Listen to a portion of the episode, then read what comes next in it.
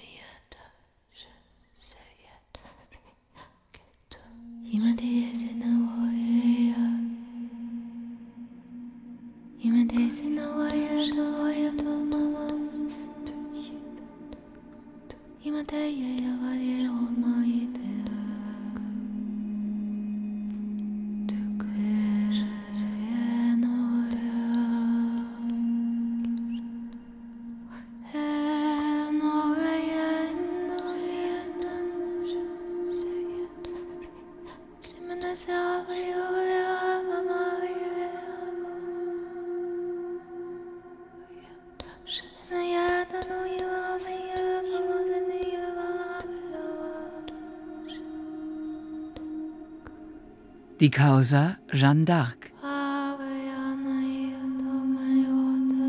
Berichterstattung nach Akten und Protokollen aus dem Jahre 1431 und 1456 von Kai Green. Teil 5 Rehabilitierungsprozess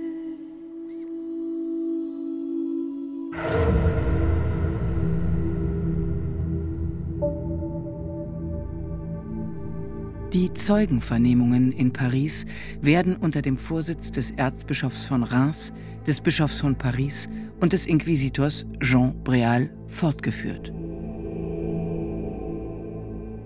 Aimant de Massy, Ritter, 56 Jahre alt, vernommen am 7. Mai 1456.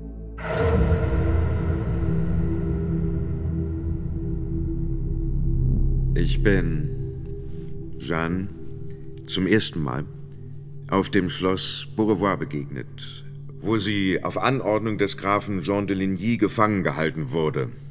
Ich habe sie im Gefängnis aufgesucht und oft mit ihr gesprochen. Es kam sogar vor, dass ich aus Plaisanterie versuchte, ihre Brüste zu berühren, indem ich meine Hände auf sie legte. Sie konnte es nicht ertragen und stieß mich mit aller Kraft zurück, Sie war ein Mädchen, das sich sowohl in Worten als auch in Taten ehrbar verhielt. Wie verfuhr man weiter mit der gefangenen Jungfrau? Man brachte Jeanne ins Schloss Crotoy, wo sich damals ein bemerkenswerter Gefangener, der Magister Nicolas de Quiville, befand, Siegebewahrer der Kirche von Amiens, Doktor beider Rechte, der oft die Messe im Gefängnis las ich habe Magister Nicolas später sagen hören, dass er Jeanne die Beichte abgenommen habe. Er sagte viel Gutes über sie. Anschließend wurde sie ins Schloss von Rouen gebracht, in ein auf die Felder blickendes Gefängnis. Und während der Zeit, in der sie dort eingekerkert war, kam auch der Graf von Ligny nach Rouen und ich begleitete ihn. Habt ihr die Jungfrau dort wiedergesehen? Der Graf von Ligny wünschte Jeanne zu sehen und ging zu ihr in Begleitung des Earl of Warwick, des englischen Generalleutnants Humphrey of Stafford und des Kardinals Henri Beaufort und meiner Person. Der Graf wandte sich dann an die Jungfrau und sagte zu ihr, Jeanne, ich bin gekommen, um euch gegen ein Lösegeld freizugeben. Unter der Bedingung, dass ihr versprecht, nie wieder die Waffen gegen uns zu erheben. Sie antwortete, bei Gott, ihr verspottet mich. Ich weiß sehr wohl, dass ihr weder den Willen noch die Macht habt, um darüber zu befinden. Sie wiederholte das zweimal, weil der Graf auf seiner Aussage beharrte und fügte hinzu, ich weiß, dass die Engländer mich zu Tode bringen werden weil sie glauben, sie könnten nach meinem Tod das Königreich Frankreich gewinnen. Aber auch wenn sie hunderttausend Goddams mehr wären als jetzt, sie werden das Königreich nicht bekommen. Der Earl of Stafford war darüber sehr empört und zog seinen Degen, um sie zu töten. Aber der Earl of Warwick hielt ihn zurück. Jean Tiphaine, Priester, Magister der Künste und der Medizin, 60 Jahre alt. Vernommen am 2. April 1456. Aus welchen Beweggründen habt ihr teilgenommen am Prozess? Wie ich eben sagte, verweigerte ich meine Teilnahme am Prozess, als ich zum ersten Mal aufgefordert wurde. Bei der zweiten Aufforderung aber ging ich hin. Ich hatte Angst vor den Engländern. Ich hatte Angst, sie würden merken, dass ich nicht gehen wollte. Ich fürchtete, ihren Zaun auf mich zu ziehen. Könnt ihr die Umstände der Verhöre näher beschreiben? Wer verhörte Jeanne? Jeanne wurde in einem Turm des Schlosses gefangen gehalten. Ich sah sie dort, die Füße gefesselt, an dem Tag, an dem ich den Verhören beiwohnte, war es Magister Beaupère, der sie hauptsächlich verhörte.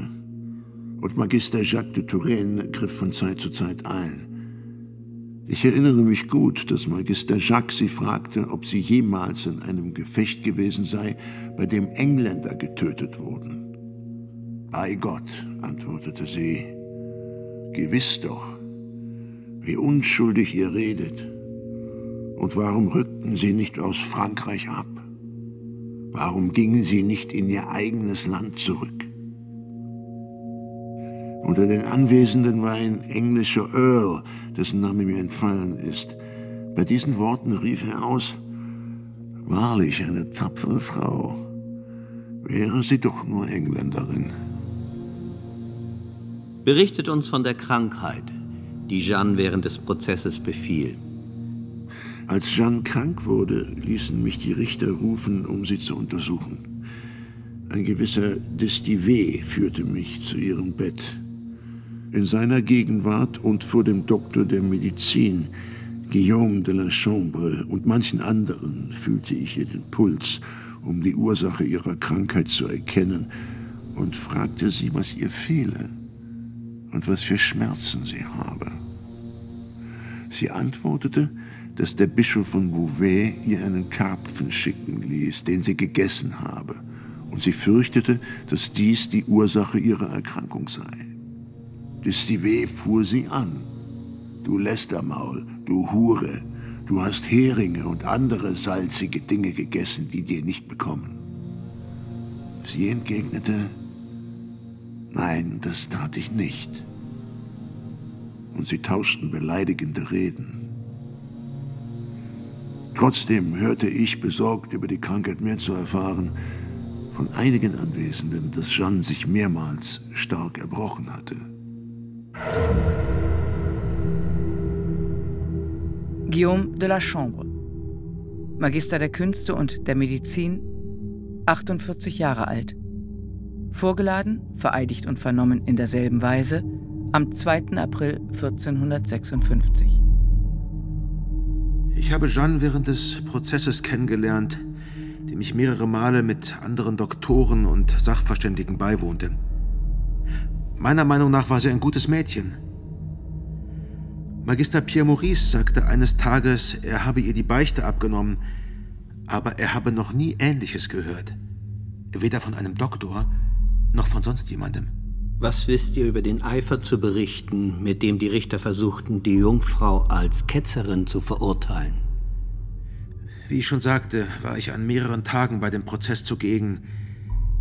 Was den Eifer der Richter betrifft, so muss ich das ihrem Gewissen überlassen. Jedenfalls habe ich während des Prozessverlaufs meine Meinung nie geäußert. Aber ihr habt das Verdammungsurteil der Jungfrau unterschrieben. Ich habe unterschrieben, das ist wahr. Aber ich tat es gezwungen. Durch den Bischof von Beauvais. Und ich habe mich mehrere Male geweigert und dem Bischof gegenüber geltend gemacht, dass es nicht mein Amt sei, in einer solchen Sache eine Meinung abzugeben. Zum Schluss wurde mir bedeutet, wenn ich nicht wie die anderen unterschriebe, so wäre ich zu meinem Unglück nach Rouen gekommen. Und darum habe ich unterschrieben. Es wurden auch gegen Magister Jean Loyer und Magister Nicolas de Houpville Drohungen ausgestoßen. Man werde sie ertränken, weil sie ihre Teilnahme am Prozess verweigerten. Könnt ihr bestätigen, dass Jeanne auf ihre Jungfräulichkeit hin untersucht wurde? Ich wusste, dass man Jeanne auf ihre Jungfräulichkeit hin untersucht hatte. Der Beweis wurde erbracht. Ich selbst konnte feststellen, dass sie unberührt und rein war. Denn infolge meines Berufes sah ich sie, als ich sie wegen einer Krankheit im Kerker des Schlosses von Rouen untersuchen musste, so gut wie unbekleidet.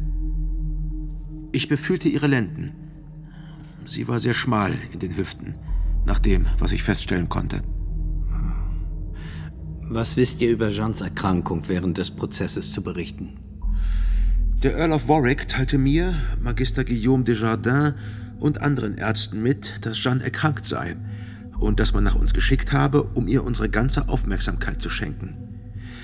Denn König Henry VI. wolle um keinen Preis, dass sie eines natürlichen Todes stürbe. Dafür habe er sie zu teuer erkauft und er beabsichtige, dass sie durch die Hand der Justiz sterben und bei lebendigem Leib verbrannt werden soll. Daraufhin gingen wir zu Jeanne. Mit Desjardins untersuchte ich sie und fand sie fiebrig. Wir kamen über die Notwendigkeit eines Aderlasses überein, woraufhin Earl of Warwick zu uns sagte, nehmt euch in Acht mit dem Aderlass. Sie ist listig und könnte sich töten. Sie wurde nichtsdestoweniger zur Ader gelassen und sie erholte sich. Obendrein erschien Magister Destivée, der sie beschimpfte und sie Hure und Dirne nannte. Diese Beschimpfung brachte sie so sehr aus der Fassung, dass das Fieber zurückkehrte und sie einen Rückfall erlitt. Als der Earl diese erfuhr, verbot er Destivée von diesem Tag an, Jeanne zu beleidigen. Wart ihr bei Jeannes Widerruf zugegen? Ich war bei der Predigt des Magisters Guillaume Erard dabei. Ich erinnere mich nicht mehr, was er sagte, aber ich erinnere mich gut an den Widerruf, den Jeanne nach langem Hinhalten leistete. Es war Magister Guillaume Erard, der sie durch sein Versprechen dazu brachte. Sie werde aus dem Gefängnis befreit, wenn sie unterschriebe. Sie schwor unter dieser und keiner anderen Bedingung ab. Man verlas darauf ein kurzes Schreiben, das sechs oder sieben Zeilen enthielt und auf einem doppelten Bogen Papier geschrieben war. Ich stand nah genug, um die Zeilen und ihre Form genau erkennen zu können. Jean de Mailly, Bischof von Noyon, 60 Jahre alt. Vernommen am 14. Januar 1456, erneut verhört am 2. April. Ich kannte Jeanne, genannt die Jungfrau, nicht, äh, ehe sie nach Rouen gebracht wurde, wo ich sie zwei oder dreimal gesehen habe. Wart ihr bei dem Prozess anwesend? Ich erinnere mich nicht, bei dem Prozess dabei gewesen zu sein, noch äh, meine Meinung abgegeben zu haben. Habt ihr Kenntnis davon, dass Jeannes Jungfräulichkeit während des Prozesses untersucht wurde? Ich hatte keine Kenntnis davon, dass sie untersucht und als keusch befunden wurde. Das wurde im Prozess nicht niedergelegt. Habt ihr nicht gesagt, dass ihr bei dem Prozess nicht dabei wart? Ich entsinne mich, dass ich am Vorabend von Saint-Ouen bei einer Ermahnung der Jeanne dabei war. Aber an das, was gesagt oder getan wurde, erinnere ich mich nicht. Am nächsten Morgen war ich bei der von Guillaume Erard gehaltenen Predigt in Saint-Ouen, Dort waren Gerüste errichtet. Auf dem einen befanden sich der Bischof von Beauvais, ich selbst und viele andere. Auf dem zweiten der Prediger Magister Guillaume Erard und äh, Jeanne selber. Erinnert ihr euch an die Worte des Magister Guillaume Erard in seiner Predigt? An das, was der Prediger sagte, kann ich mich nicht mehr erinnern. Aber ich entsinne mich noch gut, was Jeanne entweder an diesem Tag oder am Abend vorher erklärte. Wenn an ihren Worten oder ihrem Tun auch nur das geringste Übel sei, so falle es allein auf sie zurück und nicht auf ihren König. Nach der Predigt sah ich, wie Jeanne aufgefordert wurde, etwas zu tun oder zu sagen. Ich meine, es war der Widerruf. Und man redete ihr zu. Jeanne, tut, was man euch rät. Wollt ihr euren eigenen Tod herbeiführen? Von solchen Reden bewegt, widerrief sie. Nach dieser Abschwörung sagten viele, dass die Abschwörung nur ein Trick war, denn Jeanne hätte nur gelacht. Da war auch ein englischer Doktor, der unzufrieden war mit der Art und Weise, wie die Abschwörung verlief, weil Jeanne lachte, während sie bestimmte Sätze des Widerrufs sprach. Er sagte zum Bischof von Beauvais, ihr habt Unrecht, diesen Widerruf zuzulassen. Das ist der reine Hohn. Der Bischof rief erzürnt, ihr lügt. Als Richter in Sachen des Glaubens muss ich ihre Rettung mehr erstreben als ihren Tod. Wie ist eure Meinung zu dem Widerruf? Mir scheint, Jeanne widmete ihm nicht allzu große Aufmerksamkeit, noch gab sie sich darüber Rechenschaft. Was sie tat, hat sie auf Anweisung der Umstehenden getan. Thomas de Courcelles, Professor der Heiligen Theologie, Bußprediger und Domherr von Paris, Rektor der Pariser Universität. Gemäß seinen Angaben 56 Jahre alt. Vereidigt, vernommen und zur Voruntersuchung am 15. Januar 1456 verhört. Später erneut vernommen. Ich sah Jeanne zuerst in Rouen. Ich kannte weder ihren Vater noch ihre Mutter. Es hieß, sie behauptete, Stimmen zu haben, die von Gott kämen. Wisst ihr, weshalb der Bischof von Beauvais, Pierre Cochon, mit der Leitung des Prozesses beauftragt wurde? Ich glaube, der Bischof wurde beauftragt, einen Prozess in Sachen des Glaubens gegen sie anzustrengen, da er Ratgeber des Königs von England und Bischof von Beauvais war. Jeanne war im Bereich seiner Diözese gefangen genommen worden. Wurden der Bischof und andere Richter von den Engländern entlohnt? Ich habe erfahren, dass ein gewisser Sureau, Obersteuereinnehmer der Normandie, dem Inquisitor Jean Lemaitre Geld für seine Teilnahme an dem Prozess gegeben hat. Ob der Bischof etwas bekommen hat, weiß ich nicht. Ich weiß nur zu sagen, dass ich zu der Zeit, als Jeanne nach Rouen gebracht wurde, vom Bischof von Beauvais nach Rouen befohlen wurde. Ich begab mich dorthin in Begleitung der Magister Nicolas Midi, Jacques de Touraine, Jean de Rouel und anderer, an die ich mich nicht mehr erinnere. Unsere Reise wurde von denen bezahlt, die uns hinbrachten, unter anderem vom Magister Jean de Rivel, dem Sekretär des englischen Königs. Wurden vor Beginn des Prozesses in Jeans Heimat Voruntersuchungen angestellt? Ich weiß nicht, ob in Rouen oder in Jeans Heimat Voruntersuchungen angestellt worden sind. Auf jeden Fall habe ich die Akte darüber nicht gesehen. Zu Beginn des Prozesses, wenigstens als ich das erste Mal dabei war, war lediglich die Rede davon, dass Jeanne Stimmen hätte und dass sie behauptete, sie käme von Gott. Am 19. Februar 1431 werdet ihr in den Akten des Verurteilungsprozesses, namentlich unter den Anwesenden genannt, denen die Zeugenaussagen der Voruntersuchung vorgelesen wurden. Ich erinnere mich nicht an eine derartige Verlesung. Doch wurde der gerade in Rouen eintreffende Magister Jean Loyer von dem Prozess in Kenntnis gesetzt. Nach der Lektüre der Akten sagte er zu mir, nach seiner Meinung dürfe man gegen Jeanne nicht in Sachen des Glaubens vorgehen, ohne eine von Rechts wegen erforderliche Untersuchung über die Schändlichkeit der Angeklagten. In den Akten des Verurteilungsprozesses wird außerdem erwähnt, dass ihr und Aubert Morel die Folter empfohlen habt, um Jeanne der Ketzerei zu überführen. Daran entsinne ich mich nicht. Aber ich erinnere mich deutlich, dass ich in der ersten Beratung Jeanne keineswegs für eine Ketzerin erklärt habe. Wenigstens nicht ohne Einschränkung. Es sei denn, so sagte ich, sie hielte hartnäckig daran fest, sich nicht der Kirche zu unterwerfen. In der letzten Beratung glaube ich, soweit ich das nach bestem Gewissen vor Gott bezeugen kann, dass ich gesagt habe, Jeanne sei, was sie früher war. Wenn sie früher eine Ketzerin war, so ist sie es noch heute. Niemals aber habe ich mit Bestimmtheit behauptet, sie wäre eine Ketzerin. Was wisst ihr über Jeans Haftbedingungen zu sagen? Ist es wahr, dass sie ständig in Ketten lag? Jeanne war im Gefängnis des Schlosses unter der Bewachung eines, der sich Jean Grills nannte, und seiner Leute. Sie war an den Füßen gefesselt, ob dauernd, vermag ich nicht zu sagen.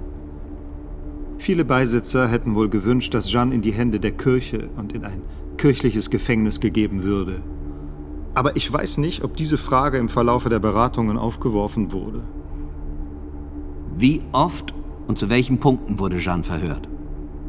Man hat Jeanne mehrfach verhört, aber ich habe daran keine Erinnerung. Verschiedentlich wurde Jeanne über ihre Unterwerfung befragt und aufgefordert, ihre Worte und Werke dem Urteil der Kirche zu unterwerfen, worauf sie verschiedene Antworten gab, die im Prozess niedergelegt sind. Darauf verweise ich. Mehr weiß ich darüber nicht. Wer verfasste den Widerruf? So wie er im Prozess erscheint und beginnt mit den Worten ich, Jeanne, genannt die Jungfrau, eine armselige Sünderin, bekenne. Ich weiß es nicht. Ich weiß auch nichts weiter, als dass man ihn Jeanne vorgelesen oder zu verstehen gegeben hat. Ich erinnere mich indessen, dass Magister Nicolas de Vanderès ein Schriftstück verfasste, das begann, allemal, wenn das Auge des Herzens aber ob dieses Schriftstück in den Prozess aufgenommen wurde, weiß ich nicht. Auch kann ich nicht sagen, ob ich das Schriftstück in den Händen des Magisters Nicolas vor oder nach dem Widerruf gesehen habe. Ich meine, es sei vorher gewesen. Ich habe wohl bemerkt, dass die Beisitzer sich mit dem Bischof von Beauvais besprachen, da er sein Urteil nicht zu Ende las und Jeans Widerruf zuließ. Aber über die ausgetauschten Meinungen und ihre Urheber weiß ich nichts. Jean Monnet, Professor der Heiligen Theologie, Domherr von Paris, 50 Jahre alt. Vernommen am 3. April 1456. Ich kam mit Magister Jean Beaupère, dessen Dienst nicht stand, nach Rouen. Bei uns waren noch Magister Pierre Maurice, Thomas de Courcelles und andere, die zu dem Prozess beordert waren. Während des Prozesses selbst sah ich Jeanne verschiedene Male. Ich war drei oder vier Mal dabei. Ich schrieb die gestellten Fragen und Jeannes Antworten mit, aber nicht als notarieller Schreiber, sondern als Schreiber und Sekretär des Magisters Jean Beaupère. Und ich konnte meine Handschrift auf dem Papier, nämlich in dem französischen Wortlaut des Prozesses, wiedererkennen. Erinnert ihr euch an die Befragung und deren Wortlaut? Unter anderem erinnere ich mich, dass Jeanne zu mir und den anderen Notaren gewandt uns häufig Vorwürfe machte. Wir schrieben ihre Antworten nicht sinngetreu mit, worauf wir sie korrigieren mussten. Manchmal, äh, wenn man sie über Dinge befragte, deren Beantwortung ihr nicht notwendig schien, wandte sie sich an das Gewissen der Verhörenden, ob sie antworten müsse oder nicht. Wisst ihr etwas über die Absichten des Prozesses und der Richter zu sagen? Jeanne wurde der Prozess gemacht, weil sie den Engländern sehr schadete. Sie hatte ihnen große Verluste beigebracht. Die Engländer übernahmen auch die Prozesskosten. Was die Absicht der Richter betrifft, so muss ich das ihrem Gewissen überlassen. Könnt ihr bestätigen, dass Jeanne auf ihre Jungfräulichkeit hin untersucht wurde? Ich wusste, dass Jeanne während des Prozesses untersucht wurde, um festzustellen, ob sie Jungfrau sei, als welche sie auch erkannt wurde. Die Herzogin von Bedford hatte die Untersuchung vornehmen lassen welche der Herzog von Bedford von einem Versteck aus verfolgte. Ich erinnere mich dessen, weil man bei dieser Untersuchung bemerkte, dass sie innere Verletzungen vom Reiten davongetragen hatte.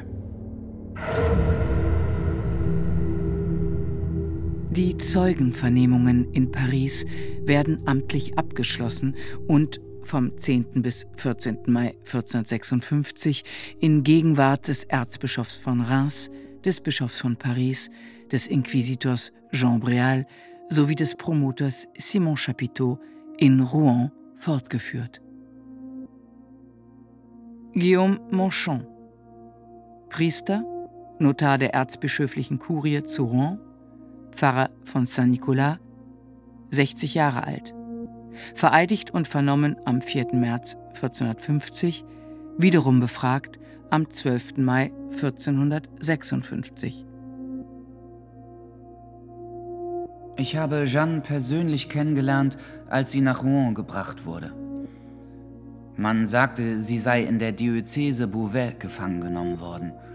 Aus diesem Grund erklärte sich Pierre Couchon, damals Bischof von Beauvais, zum zuständigen Richter und bemühte sich mit allen Kräften, dass sie ihm ausgeliefert wurde. Er schrieb zu diesem Zweck dem englischen König, der für ihre Auslieferung an den Herzog von Burgund 1000 Taler zahlte, sowie 300 Taler jährliche Rente, die der König von England dem Landsknecht des Herzogs von Burgund gab, der Jeanne gefangen hatte. Als man schließlich gegen die Jungfrau den Ketzerprozess eröffnete, wurde ich zum Protokollant berufen. Zusammen mit Guillaume Boisguillaume. Und in diesem Amt kannte ich Jeanne. Welchen Eindruck machte Jeanne auf euch? Nach meiner Meinung war sie ganz arglos, auch wenn sie manchmal mit großer Klugheit antwortete. Doch auch mit großer Einfalt. Vergleicht das mit den Akten. In einem so schwierigen Fall, glaube ich, sie allein gegen die ausgezeichneten Gelehrten, wäre sie unfähig gewesen, sich selbst zu verteidigen, wenn sie nicht erleuchtet gewesen wäre. Ist es eure Handschrift hier in den Prozessakten? Ja, ich habe die Prozessprotokolle in französischer Sprache eigenhändig notiert. Was bedeuten die Vermerke Nota die ihr zu Beginn verschiedene Artikel notiert habt. In den ersten Verhören Jeans gab es lebhaften Tumult. Am ersten Tag in der Schlosskapelle von Rouen wurde fast jedes von Jeanne gesprochene Wort unterbrochen, besonders wenn sie von ihren Erscheinungen sprach.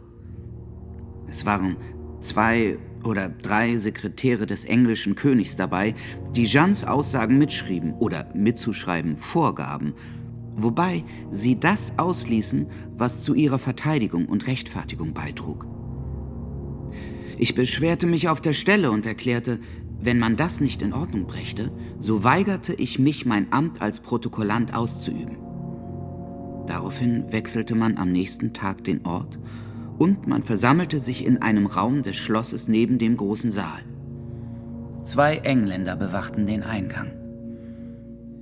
Gelegentlich erhoben sich dennoch bei Jeannes Antworten Schwierigkeiten. Und manchmal wurde behauptet, ihre Antworten hätten anders gelautet, als ich sie aufgeschrieben hatte. Dort, wo sich solche Unklarheit ergab, setzte ich ein Nota vor den Artikel, damit man Jeanne zur Beseitigung der Unklarheit noch einmal befragte. Glaubt ihr, Bischof von Beauvais handelte als Vorsitzender Richter des Prozesses gerecht gegen Jeanne? Als Bois-Guillaume und ich mit dem Amt des Schreibers betraut wurden, sagten uns der Bischof von Beauvais, der Earl of Warwick und Magister Nicolas Loiseleur, dass Jeanne Erstaunliches über ihre Erscheinungen berichte. Um hinter die Wahrheit zu kommen, hatten sie sich Folgendes ausgedacht. Magister Nicolas sollte sich für einen Gefangenen aus dem Lothringischen ausgeben wo auch Jeanne aufgewachsen war, für einen Königstreuen. Er sollte im kurzen Gewand des Laien in ihr Gefängnis vordringen. Die Wachen ziehen sich zurück. Er bleibt allein mit ihr. Doch im Nebengelass des Gefängnisses ist eine Öffnung eigens für diesen Zweck angebracht. Wir werden dort versteckt, um zu hören, was Jeanne sagt. Wir gingen tatsächlich dorthin der Earl und ich. Und Jeanne konnte uns nicht sehen. Loiseleur unternahm es, Jeanne allerlei Geschichten über den König und seine Offenbarung zu erzählen. Und Jeanne redete mit ihm wie mit einem königstreuen Landsmann. Der Bischof und der Earl hatten uns, Bois Guillaume und mich, geheißen, die Antworten niederzuschreiben. Ich weigerte mich, denn ich fand es unanständig, einen Prozess mit einer derartigen List zu beginnen. Wenn Jan solche Äußerungen innerhalb des juristischen Verfahrens machte, dann wollte ich sie aufzeichnen. Vom ersten Augenblick an fasste Jeanne großes Vertrauen zu Loiseleur. Das ging so weit, dass er ihr nach seinen Geschichten öfter die Beichte abnahm und dass sie zu den Sitzungen des Tribunals nicht erschien, ohne sich vorher mit ihm besprochen zu haben. Ist es richtig, dass Jeanne während des Prozesses öfter verlangte, die Messe zu hören? Ja. Besonders am Palmsonntag und am Ostersonntag. An Ostern bat sie, beichten zu dürfen und den Leib des Herrn zu empfangen. Man verweigerte ihr indessen die Beichte und sie beschwerte sich heftig über den abschlägigen Bescheid. Glaubt ihr, dass Jeans Richter voreingenommen waren? Da verweise ich auf ihr Gewissen. Was mich angeht, so hat man mich gezwungen, mich als Schreiber der Sache zu widmen. Und ich tat es ungern und wider Willen, aber ich wagte nicht, den Befehlen der Herren des Königlichen Rates zuwiderzuhandeln. Es waren die Engländer, die den Prozess auf ihre Kosten führten. Trotzdem glaube ich, dass weder der Bischof von Beauvais noch selbst der Ankläger d'Estivais einen Zwang erfuhren. Sie handelten aus freiem Antrieb. Was die Beisitzer und anderen Ratgeber betrifft, so glaube ich, sie wagten nicht, Widerstand zu leisten, denn es gab niemanden, der nicht Angst gehabt hätte. Wovor hatten sie Angst? Eines Tages versuchte Jean de Chatillon bei einem Verhör Jeanne zu verteidigen. Er sagte, sie sei vielleicht nicht verpflichtet zu antworten. Diese Einmischung gefiel weder dem Herrn Bischof von Beauvais noch den anderen. Es gab einen großen Tumult und der Bischof befahl Chatillon, hüte deine Zunge in des Teufels Namen. Ein andermal redete einer, dessen Name mir entfallen ist, mit Jeanne in einer Weise, die den Lord Stafford erzürnte. Er verfolgte ihn mit gezogenem Schwert bis zu einem Refugium. Und hätte man Lord Stafford nicht bedeutet, dass dieser Ort heilig und ein Schutzort sei, er hätte zugeschlagen. Ist das wahr? Äh, als der Prozess begann, kam Magister Jean Loyer, ein angesehener normannischer Schreiber, in die Stadt Rouen, um die Prozessakten einzusehen. Er bezweifelte die Gültigkeit des Prozesses, da er an geschlossenem Ort stattfand, wo die Richter keine volle Freiheit hatten, ihre Meinung zu sagen. Ferner, weil weder die Akte noch die Artikel offen lagen. Und weiter, weil die Angeklagte keinen Rechtsbeistand hatte, der ihr in so schwierigen Fragen wie denen nach ihren Offenbarungen geraten hätte. Darüber wurde Monseigneur Pierre Couchon sehr wütend auf den genannten Loyer. Und obgleich der Bischof ihm zu bleiben anriet, um den Prozessverlauf zu verfolgen, antwortete Loyer, Nein, ich bleibe keinesfalls. Daraufhin eilte Monseigneur Couchon zu den Beisitzern und redete auf sie ein. Dieser Loyer will uns schön hereinreden in unseren Prozess. Er will uns verleumden und behauptet, er sei nicht gültig. Wenn man ihm glauben wollte, müssten wir ganz von vorn beginnen und alles, was wir getan haben, wäre umsonst gewesen. Er nannte die Gründe, deren wegen Loyer den Prozess schlecht machen wollte. Man merkt wohl, woher der Wind weht. Beim heiligen Johannes. Wir werden nichts dergleichen tun. Wir setzen unseren Prozess fort, wie wir ihn begonnen haben. Und was tat Magister Loyer? Dieser Vorfall geschah an einem Samstagnachmittag in der Fastenzeit. Am folgenden Morgen fragte ich Magister Loyer in der Kirche Notre-Dame zu Rouen, was er von dem Prozess und von Jeanne halte. Ihr kennt die Verfahrensweise, sagte er. Sie werden, wenn Sie können, sie bei den Worten fassen. Zum Beispiel bei Ihren Beteuerungen, die Ihre Erscheinung angehen. Etwa wenn sie sagt, ich weiß gewiss. Sagte sie lediglich, es scheint mir, So könnte sie niemand verurteilen. Ich finde, man geht gehässig vor, und darum halte ich mich hier nicht länger auf, denn ich möchte nicht dabei sein. Und er fügte hinzu, ich glaube, Sie wollen mir nach dem Leben trachten, und ging. Ich bin sicher, von diesem Tag an hätte er es nicht mehr wagen dürfen, sich in dieser Stadt unter englischer Herrschaft zu bewegen. Berichtet über eure Arbeit als Protokollant während des Prozesses. Zu Beginn des Prozesses, fünf oder sechs Tage lang, schrieb ich die Antworten und Erklärungen der Jungfrau mit. Die Richter wollten mich mehrfach zwingen, andere Wendungen zu gebrauchen, Jeans Sätze zu verändern. Sie sprachen zu mir in lateinischer Sprache. Zwei Monseigneur Couchon ergebene Männer wurden in eine Fensternische in der Nähe der Richter gezwängt und von einem langen Vorhang verdeckt. Diese beiden Herren schrieben und berichteten, was Jeanne belastete und verschwiegen, was sie entlastete und entschuldigte. Mir schien, der genannte Lasouleur war dabei. Nach beendeter Sitzung verglichen sie das Notierte. Aber diese beiden berichteten völlig anders als ich und ließen jegliche Entschuldigungen aus. Deswegen zürnte mir Monseigneur Couchon heftig. Wenn ihm und den genannten Magistern etwas nicht nach ihrem Gefallen war, so verboten sie mir, es aufzuschreiben. Aber ich habe nur geschrieben, was ich verstand und was ich mit meinem Gewissen vertrug. Kennt ihr die Gründe, warum Jean de La Fontaine den Prozess verließ? Vom Beginn des Prozesses bis zur Woche nach Ostern war Jean de La Fontaine bei Abwesenheit des Monseigneur Couchon dessen Stellvertreter in den Verhören. Als der Termin kam, an dem die Jungfrau eindringlich aufgefordert wurde, sich der Kirche zu unterwerfen, unterrichteten sie jener de La Fontaine sowie Isambert de la Pierre und Martin Ladvenu, dass der Heilige Vater, der Papst und jene, die der streitenden Kirche vorstehen, eben diese Kirche bedeuten. Und sie solle nicht zweifeln und sich dem Heiligen Vater und seinem Konzil unterwerfen. Denn darunter wären viele ausgezeichnete Gelehrte von ihrer Partei. Magister de la Fontaine sagte, wenn ihr es nicht tut, so begebt ihr euch in große Gefahr. Was geschah dann?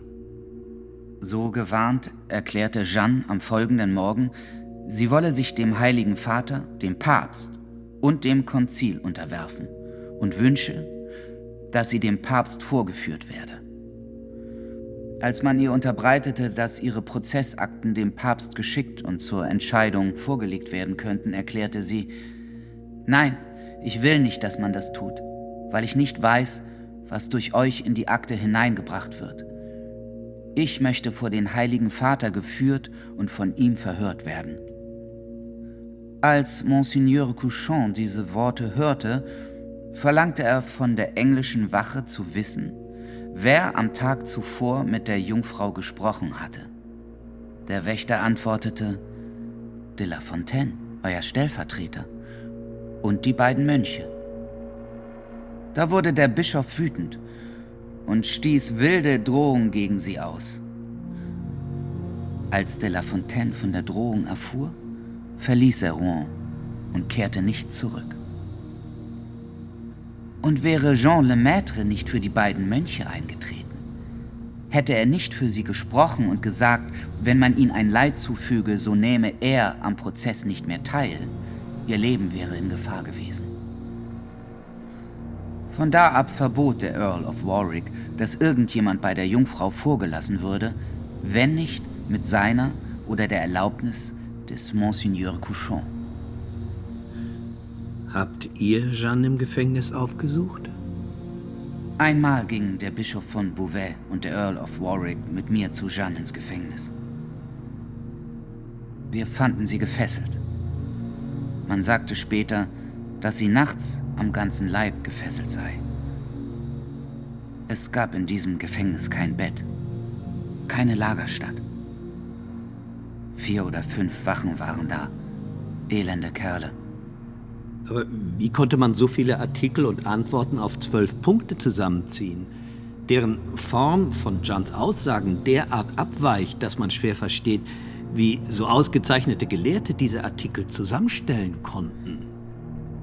Ich glaube sehr gewissenhaft den französischen Wortlaut des Prozesses und der Verhöre, die Artikel des Promotors und der Richter sowie Jeans Antworten wiedergegeben zu haben. Was aber die zwölf Artikel anbetrifft, so verweise ich auf deren Urheber, denen weder ich noch mein Kollege zu widersprechen gewagt haben.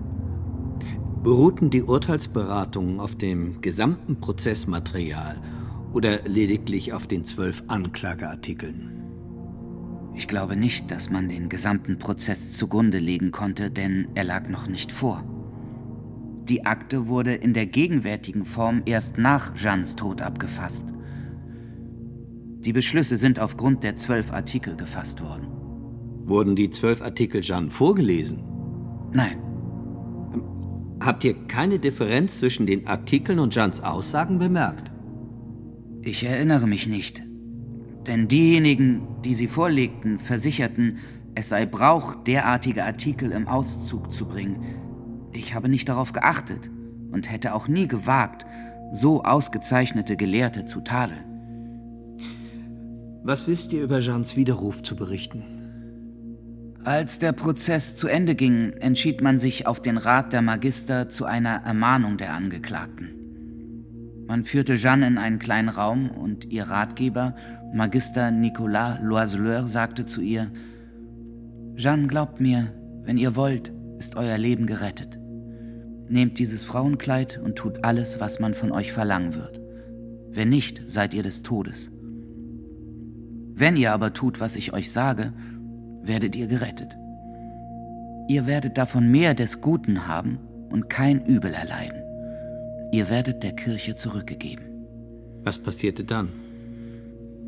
Darauf führte man sie auf eine Estrade. Man hatte zwei Entscheidungen vorbereitet. Ein Widerruf und eine Verurteilung, die der Bischof vor sich hielt. Er begann die Verurteilung vorzulesen, während Nicolas Loiseleur Jeanne zu tun riet, was er ihr gesagt hatte. Dann gab es eine kurze Stille und Jeanne ließ wissen, dass sie bereit sei, der Kirche zu gehorchen. Da ließ man sie den Widerruf sprechen. Man las ihr die Formel vor. Aber ich habe vergessen, ob sie diese dem Vorleser nachsprach oder ob sie, nachdem die Verlesung beendet war, lediglich ihr Einverständnis erklärte. Der Scharfrichter war da mit seinem Henkerkarren und wartete, dass man sie ihm übergebe, damit er sie verbrenne. Die Predigt, das Urteil und der Widerruf geschahen am Donnerstag nach Pfingsten.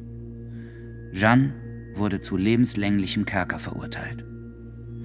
Was veranlasste die Richter Jeanne zu lebenslänglicher Kerkerhaft zu verurteilen, obwohl sie ihr versprochen hatten, sie solle keinen Schaden leiden? Ich nehme an, der Grund war, dass Frankreich zwei Herren hatte und in sich uneins war, und die Unterwürfigkeit der Richter. Sie fürchteten, Jeanne könnte entkommen. Haltet ihr das Urteil der Richter für gerecht? Ob ihr Urteil gerecht oder ungerecht war, ich beruf mich auf ihr Gewissen. Was geschah nach dem Widerruf? Am folgenden Sonntag, am Fest der Allerheiligsten Dreifaltigkeit, wurde ich mit Bourguillon vom Bischof und vom Earl of Warwick zum Schloss von Rouen befohlen. Man sagte, Jeanne sei rückfällig geworden und habe wieder Männerkleider angezogen. Als wir in den Hof kamen, griffen uns die Engländer an, die dort zu 50 waren und in Waffen. Sie schrien uns an, beleidigten uns und nannten uns Verräter. Wir konnten uns nur mit großer Mühe und zitternd ihrem Zugriff entwinden. Sie waren wütend, glaube ich, weil man Jan nicht im Anschluss an die Predigt verbrannt hatte. Am Montag kam ich auf Anordnung des Bischofs und des Earls ins Schloss, das ich nach den ausgestandenen Ängsten ohne den Schutz des Earl of Warwick nicht mehr zu betreten gewagt hätte. Man fragte Jeanne in meiner Gegenwart, warum sie wieder Männerkleider angelegt habe. Sie antwortete, sie habe es getan, um ihre Jungfräulichkeit zu schützen. In Frauenkleidern sei sie nicht sicher vor den Wachen, die sich an ihr vergreifen und sie vergewaltigen wollten. Sie erinnerte daran, dass die Richter ihr versprochen hatten, sie der Kirche zu überantworten und in ein kirchliches Gefängnis zu bringen und eine Frau bei ihr zu lassen. Sie fügte hinzu, sie sei bereit, Frauenkleider zu tragen, wenn es den Herrn Richtern gefiele, sie an einen sicheren Ort zu bringen, wo sie nichts zu fürchten hätte. All das ist im Protokoll niedergelegt. Was das Übrige betrifft, so sagte sie, dass sie nichts verstanden habe von dem, was in der Abschwörungsurkunde stand. Alles, was sie getan, habe sie aus Furcht vor dem Feuer getan, als sie den Scharfrichter mit seinem Karren bereit gesehen habe. Was wisst ihr über Jeans Verurteilung zum Tod durch den Scheiterhaufen? Was die endliche Verurteilung und Jeans Tod angeht, so weiß ich dies. Am Mittwoch früh, am Tage ihres Todes, nahm ihr Bruder Martin Ladvenu die Beichte ab. Und er sandte mich eilig zum Bischof von Beauvais, um ihm mitzuteilen, dass sie gebeichtet habe und nach der Kommunion verlange. Der Bischof hielt deswegen eine kleine Versammlung ab und hieß mich anschließend, den Bruder Martin zu benachrichtigen, dass er ihr den Leib des Herrn spenden und alles, wonach sie verlangte, bewilligen möge. Ich kehrte ins Schloss zurück und benachrichtigte Bruder Martin, der Jeanne in meiner Gegenwart die Kommunion reichte. Nach der Urteilsverkündung durch den Bischof brach Jeanne in so schmerzliche Stöhnen aus, dass fast alle Umstehenden, selbst die Richter, zu Tränen gerührt wurden. Ich war so erschüttert, dass ich einen vollen Monat darunter litt. Ich bezeuge, dass Jeans Ende, wie es allen schien, das einer Gläubigen war. Nie mehr wollte sie ihre Offenbarung leugnen, sondern beharrte darauf bis ans Ende. Von einem Teil des Geldes, das ich für meine Mühewaltung erhielt, kaufte ich ein kleines Messbuch, um ihr zu gedenken und für ihr Seelenheil zu beten. Ich besitze es noch immer.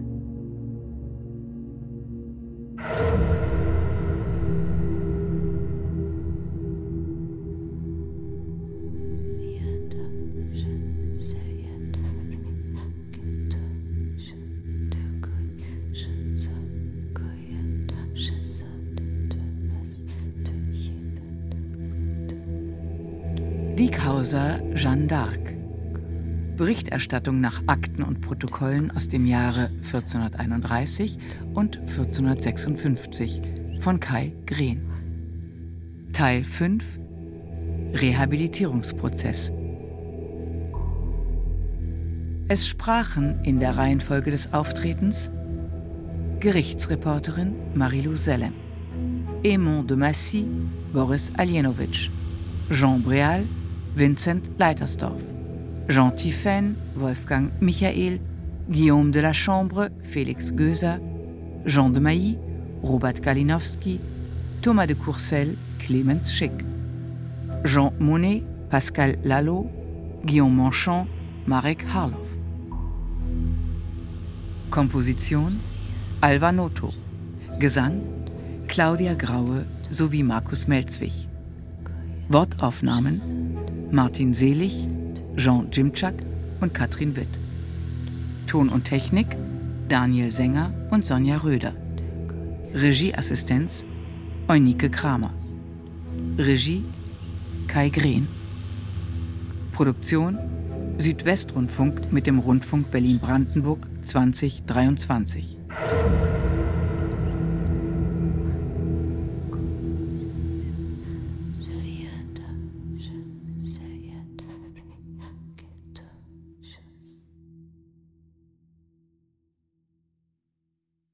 Dramaturgie und Redaktion Andrea Oetzmann